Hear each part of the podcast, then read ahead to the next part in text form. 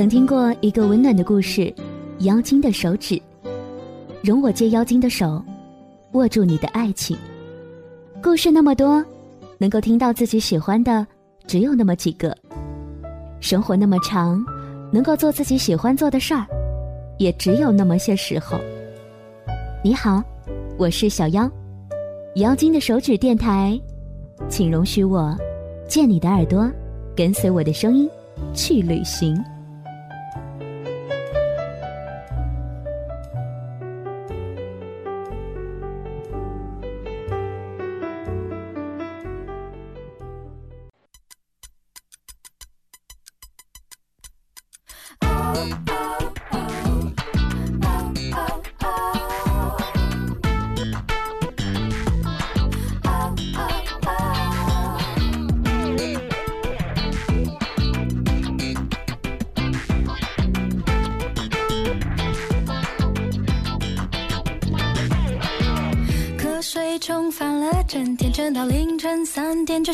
的水，面。条纸贴满桌面，完美计划还是如期拖延。是谁在偷偷作对，滴滴答答，自顾自地走在旁边，不肯一声来兑现，逼我后悔长大一天一天。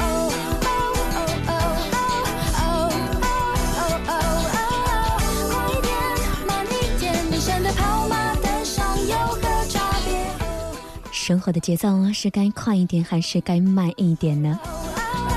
好像一直以来都在跟时间赛跑，但是不管怎样抓紧时间，好像总是阻止不了让它悄悄溜走。为什么哭泣的脸在世界末日前度秒如年？为什么这首歌来自于徐佳莹《时间大师》。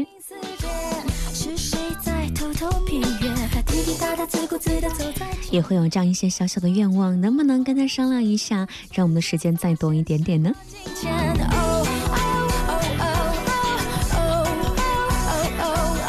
这个世界上有那么那么多的未知，好像每一天的时间都不太够用。只是我们习惯了，把自己活成了不太了解自己的人。想要什么呢？想去哪里呢？就连想爱的人都不确定。天南地北转啊转，遇见太多的人，经历太多事，但是都毁在了一颗不够坚定的心上。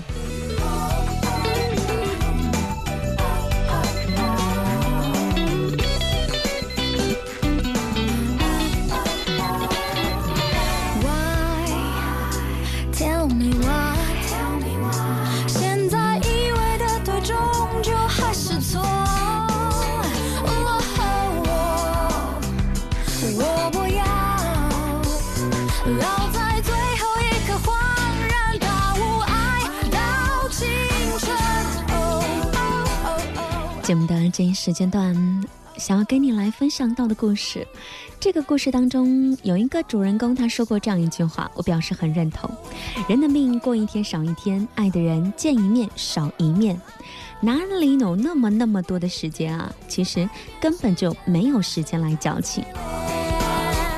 说这话的人呢，叫做 Red，而今天要跟你分享到的故事来自于张浩辰。总有荒唐的事吧。这些荒唐的事，就用作。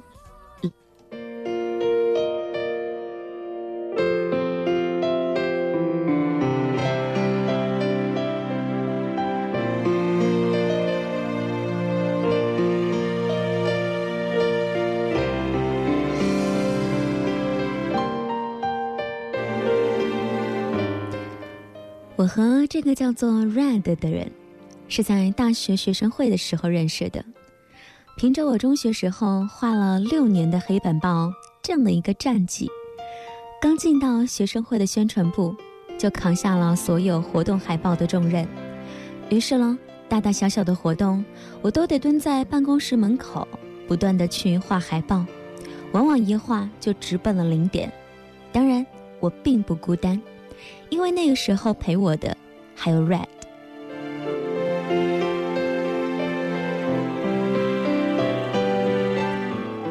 好吧，我必须得承认，那个时候的我们喜欢取英文名字，而 Red 是他最喜欢的名字。她是一个伪文艺妹妹，也是 The Killers 乐队的死忠，听歌就会跟着跳的那一种。但穿的衣服呢，又全部都是素色的小清新。看的书是安妮宝贝，最关键的是，她有一头自带柔光的长发，拿去拍洗发水广告都不用做后期的那一种。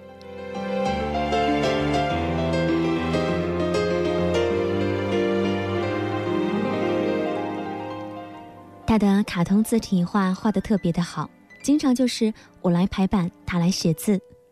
刚认识的时候呢，碍于他女神的属性实在是太明显了，我这等屌丝就只能够站在一旁看着。他蹲在地上，头发铺满了整个后背，美得好像一幅画。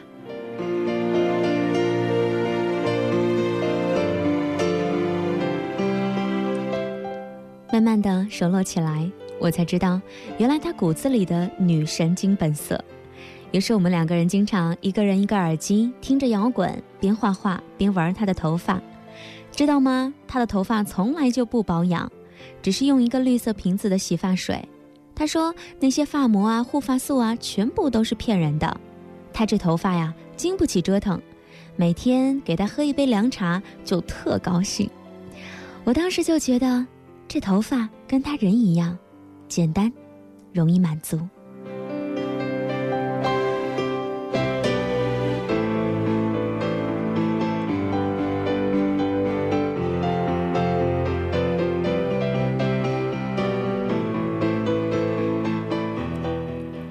大二的那一年，Red 在他们摇滚同会号里面呢，呃，和一个外校的好上了。那个男孩啊，看上去是那种肌肉胡子一米八，实则是一个林黛玉，隔三差五的就要去医院吊点滴。他说是家族病，从爷爷开始的那一辈身体就不太好。刚开始热恋的阶段，Red 常常会去医院陪着他，时间一久就变成了口头慰问，无论是大病小病，都以多喝水来搪塞他。两个人靠着手机来联络感情，维系着一个月一次的见面。那个林黛玉知道 Red 常常跟我在一起，抱怨声连连。为此，我也郑重其事地劝过他，他的回答倒是坦荡荡。两个人谈恋爱又不是非得活成一个人的样子，各自开心就好，没必要他病我也跟着病吧。好的爱情，不需要乱付出的。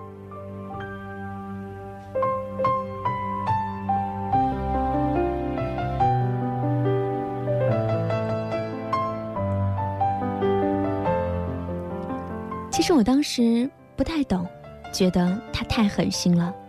后来看他的博客才知道，他没有去医院陪他，是因为不想惯着他的身体。如果想见面的话，就好好的去见他。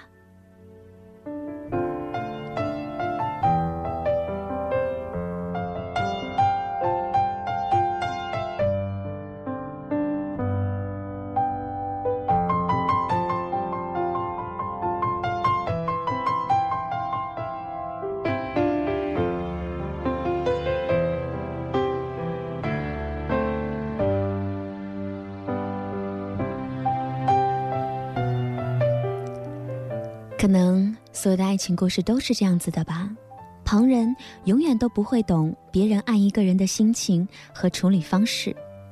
就像我并不理解大四那一年，她放弃了去英国做交换生的机会，而和男朋友留守成都的原因，因为在那之前，那个林黛玉出过轨，跟医院的一个小护士搞暧昧。小护士是卫校的实习生，长得像张含韵。说话的声音嗲嗲的，酸酸甜甜的，林黛玉没有忍住，乱了性子。这个事情是 Red 自己发现的，她没有跟男友说，反而是默默的以正房的姿态找小护士私下的聊，内容不得知。而小护士之后再也没有对他们的这段感情有半点的纠缠。断了念想的林黛玉又重新投回了 Red 的怀抱。所以到后来，我对那个所谓的林黛玉全然失去了好感，每天就盼着他们分手，但结果不尽如人意。只能够眼睁睁地看着他们俩在市中心租了一套房子，过上了同居的生活。Red 进了银行工作，每天柜台来来往往再多的人，下班之后都会回到一个人的身边。当初是谁说不要活成一个人的样子？最后怎么自己成为了胆小鬼，这么的胆怯呢？难道这就是他想要的爱情吗？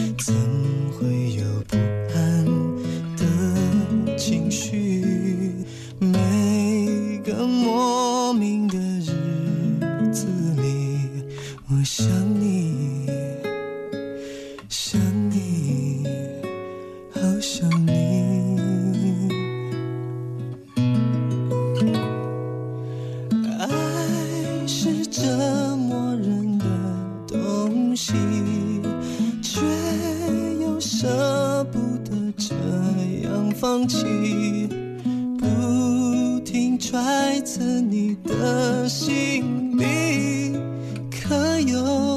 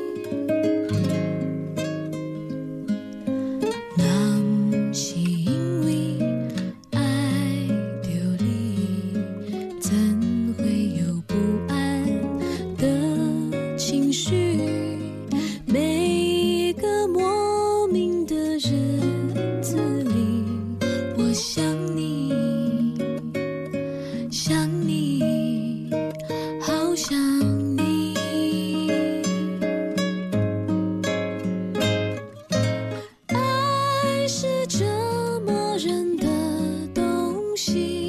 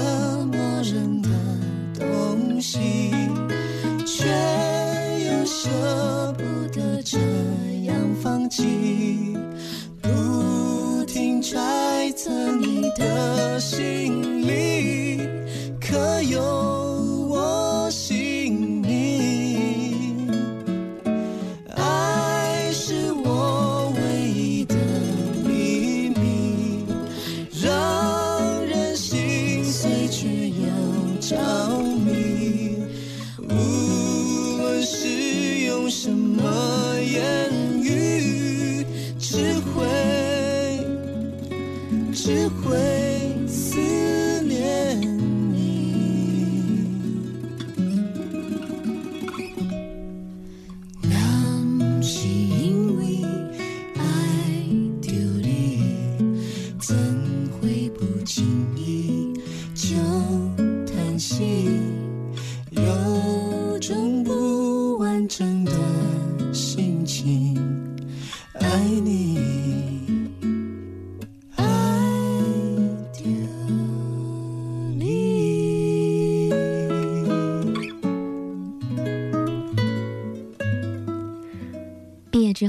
去了北京，听室友说，Red 成为了银行的最美柜员，大家都喜欢去他那里办业务。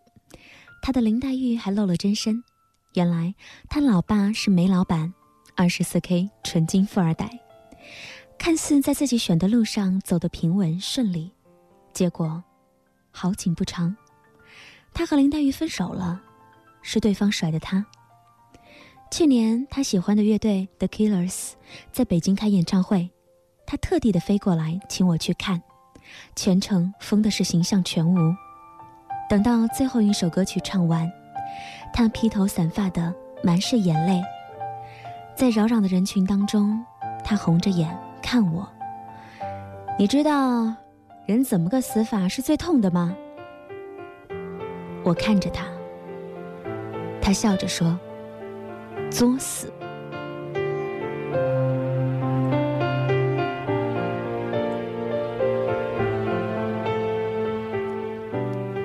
怪自己太相信美好，以为看多了文艺书，随便说一两句心灵鸡汤，就可以给自己来洗涤心灵。但其实，所有的鸡汤都是炖给别人喝的。拥有的时候看不见尽头，到头了，才知道曾经的矜持都是白搭。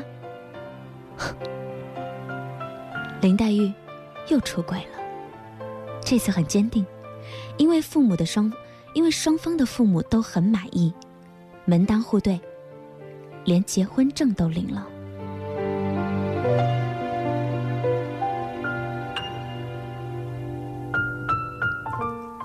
之后，Red 回归了正常银行小柜员的生活，继续爱着他的安妮宝贝，也继续听着摇滚。那一头盘起来的长发，把小女人的气质衬托得淋漓尽致，好像不曾受伤，也似乎宣告着，没有人伤得了她。而故事的高潮，是他收到林黛玉的喜帖，恭喜他两个月之后去苏梅岛参加他们的婚礼。这么丧心病狂的事情，只有极品前任才做得出来，而更丧心病狂的是。还张罗着去了，他说：“免费出国旅行啊，不去白不去呗。”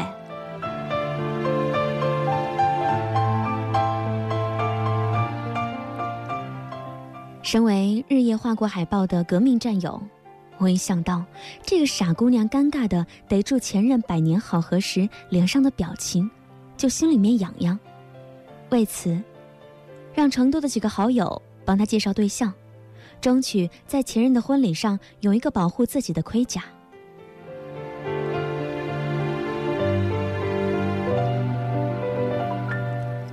我大学寝室另外的三个兄弟都留在成都，一个单身，两个有伴儿，狐朋狗友无数，上到官二代，下到连锁老板，挨个游说去他们，让他们去到 Red 柜台办业务。有几个对他挺有好感的，可是 Red 不以为然。全程冰冷的拿着他的红章，啪啪一顿乱盖。这其中有一个旅行社的小青年，三天两头的来缴着这个签证费、取护照，但他又是唯一一个从来不主动和他搭讪的，安分的等他办好业务，再按下非常满意的评价按键。而且银行怎么说也有四五个柜台，这个小青年每一次排号都能够被他叫去，冥冥之中。好像注定有缘，但是 Red 嫌弃对方太娘了，一口咬定是个妹妹，后来就不了了之喽。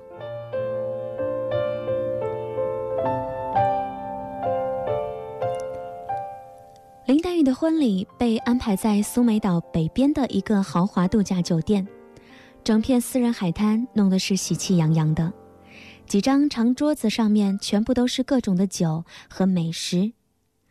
海风一吹，全部都是钱票子的味儿。婚礼很随意，至此之后没有多久，大家纷纷的找吃的去了，以至于林黛玉一时兴起，竟然举着酒杯说着四川话，把自己灌了起来。只身前来的 Red 和林黛玉的几个大学好友坐在一起，而那些人见面就叫嫂子的习惯，到现在都没有改过来。弄得好不尴尬。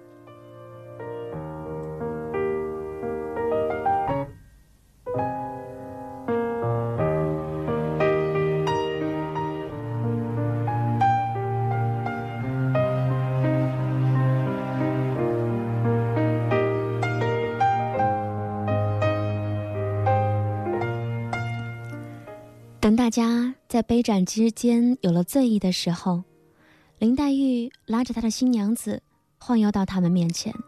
她有点醉了，伸手捋起了 Red 的头发丝，喃喃自语道：“没想到你会来。”Red 也不客气，长发一甩，举起香槟杯，看着两位新人说：“当然啦，怎么能够少得了我呢？同学一场嘛，好歹要祝你们幸福。”希望你们这段婚姻呀，牢牢靠靠的。你骨子里那个爱钓鱼又爱晒网的脾气，在我身上实验过就得了，千万别耽误你媳妇儿。说实在的，真感谢你当初丢了网，不然我还真不知道自己还能游到大海里去。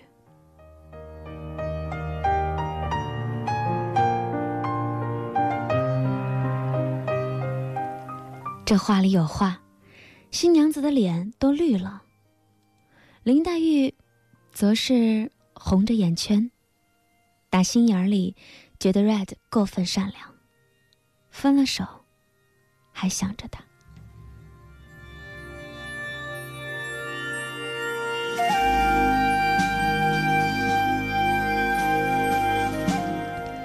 略为荒唐的酒局之后，是更荒唐的麻将局，几个成都麻友带了几副麻将。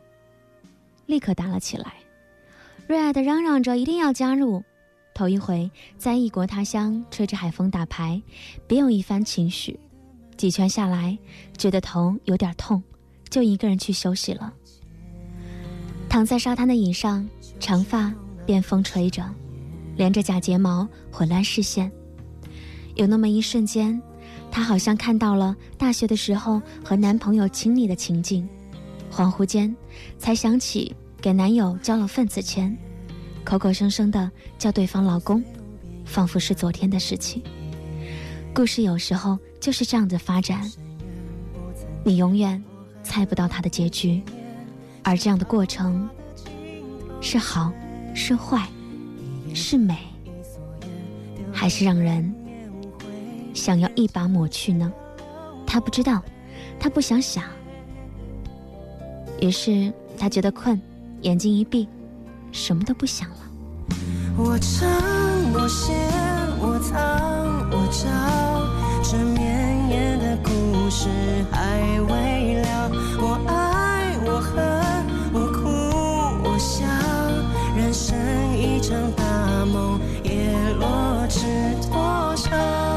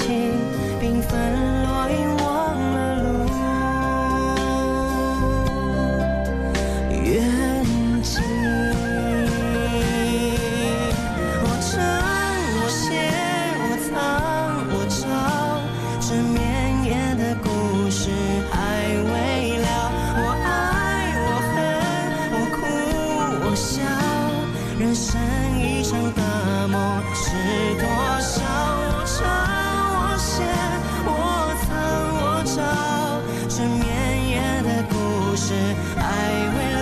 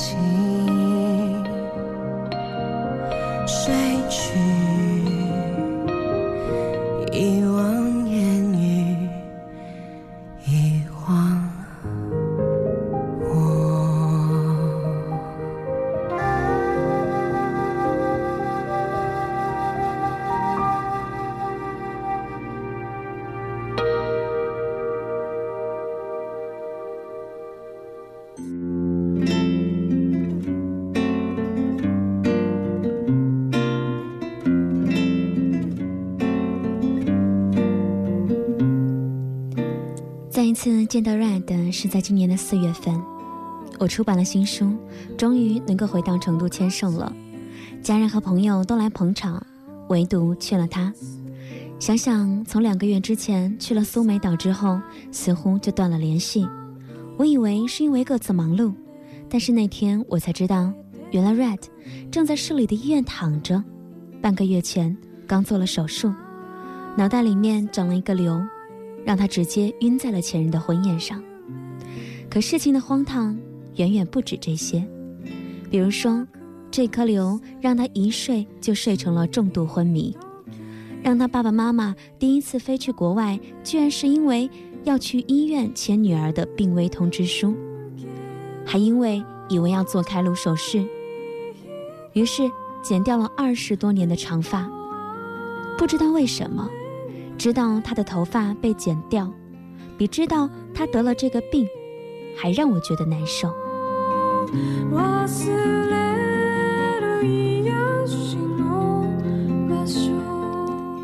室友说他的手术很顺利，微创没有开颅，但现在走路没有平衡，左耳的视力有一些下降，还得靠时间去康复。去医院之前，我先给他打了一个电话，一听是一个老阿姨接的。本来以为是他妈，问了一下，我说找 Red，他粗哑的嗓音告诉我，他就是。我当时喉咙一紧，有些犹豫，就去看他了，怕到时候控制不住情绪。想想，一个当初跟你玩闹的大活人，现在病殃殃的躺在床上，没有发生在自己身上，就真的体会不到那种听到对方的声音，都想哭一场的冲动。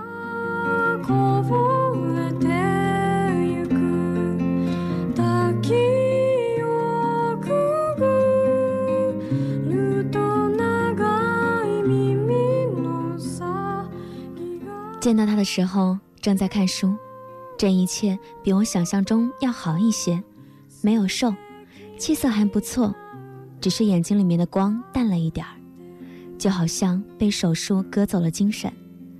他没有戴帽子，直面自己的小寸头，见我，就一个劲儿的呛我说：“现在是小名人了，也愿意来看他这等草民。”我哭笑不得，埋怨这么大的事情，他居然都没有说一声。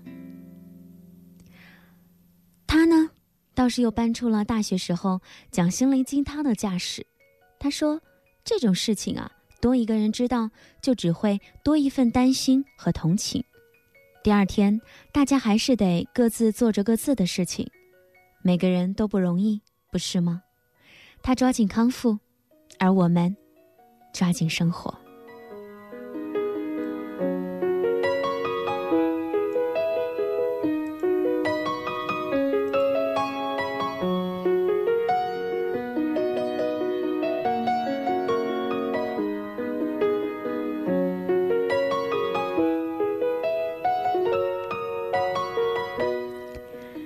这鸡汤一讲，再看着他这光秃秃的脑袋，我只能够借说话的当口吞气，把眼泪给憋回去。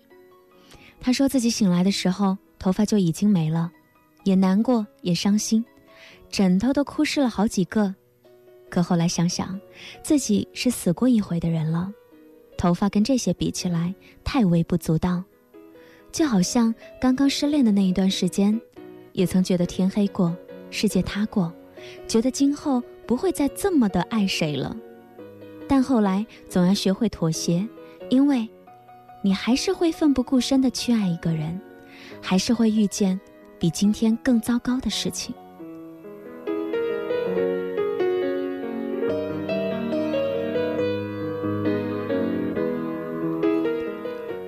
他之所以落得这步田地，还这样的想得开，其实还有因为一个人，那个在旅行社上班的小青年，成了他这一段时间照顾他的红旗手。当初流连在 Red 柜台旁边闷骚的暗恋者，终于变成了大方袒露的心声。比如说，从出钱到出力，从安慰父母到陪着他复健，事无巨细，以至于压力太大弄成面瘫，左脸都做不出表情来了。那个时候我就觉得他们俩有那么一些，好像患难夫妻的感觉。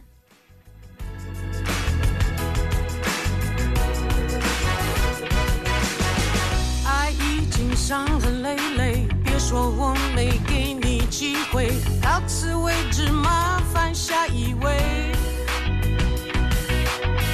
我不会议论心灰，何必用你犯的罪，拼命惩罚我的每一天。还是崇拜真爱，还是会去追，我要付出一切是对的，只是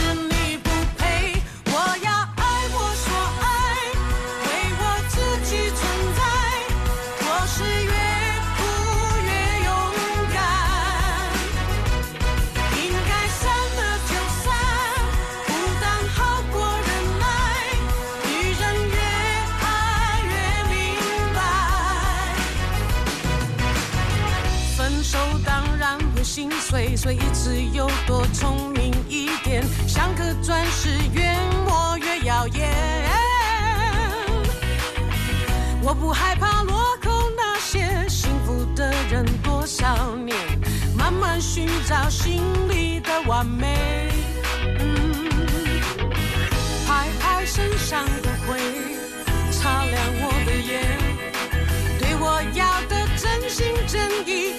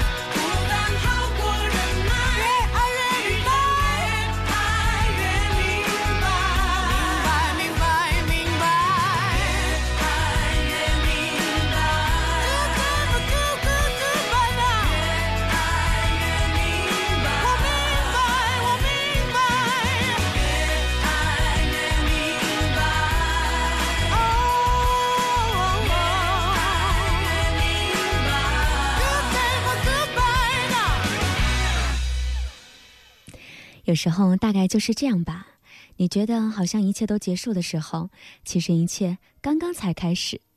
于是我就笑 Red，我说会不会因为这样的一件事情，让你发现了那个一直守护在你身边的他呢？这就是人们常常所说到的那句话吗？患难见真情。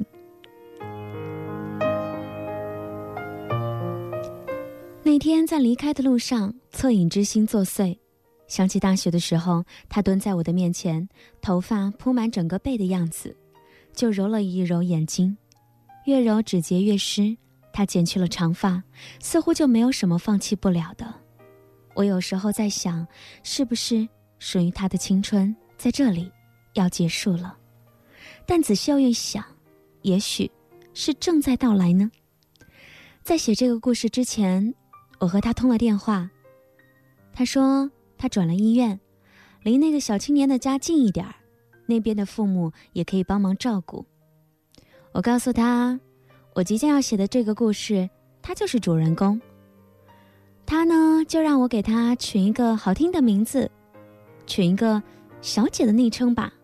我想了想，我说：“那 Red，不如你就叫活得明白小姐好了。”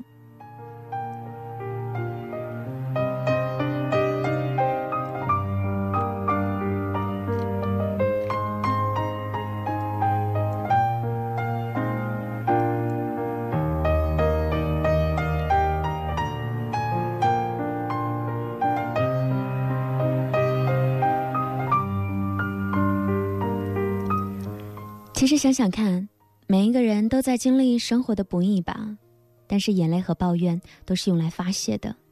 要走的人不会因为你哭一场就留在身边，让你委屈的事不会因为你的抱怨就默默消失。生活总要时不时的来挤出一个微笑，好让自己知道，当我们没有选择权利的时候，只有咬牙面对。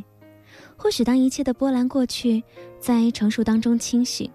自己曾经错误的放弃了什么，而属于你的，是否还在坚持呢？The Killers，也就是 Red 很喜欢的乐队当中，有一首歌是这样唱的：他们带给我快乐，用爱来包围我，而我轻踏着靴子，愉快的回家。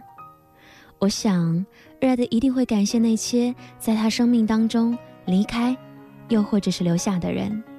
已经过去或者是未完成的事情，因为有了伤害和荒唐，才有他现在的人生。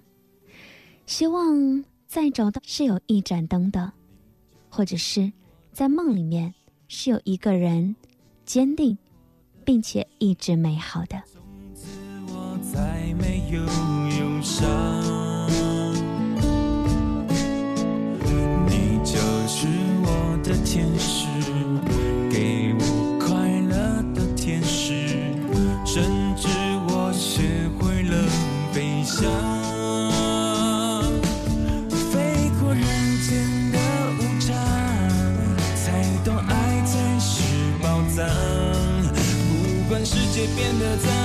变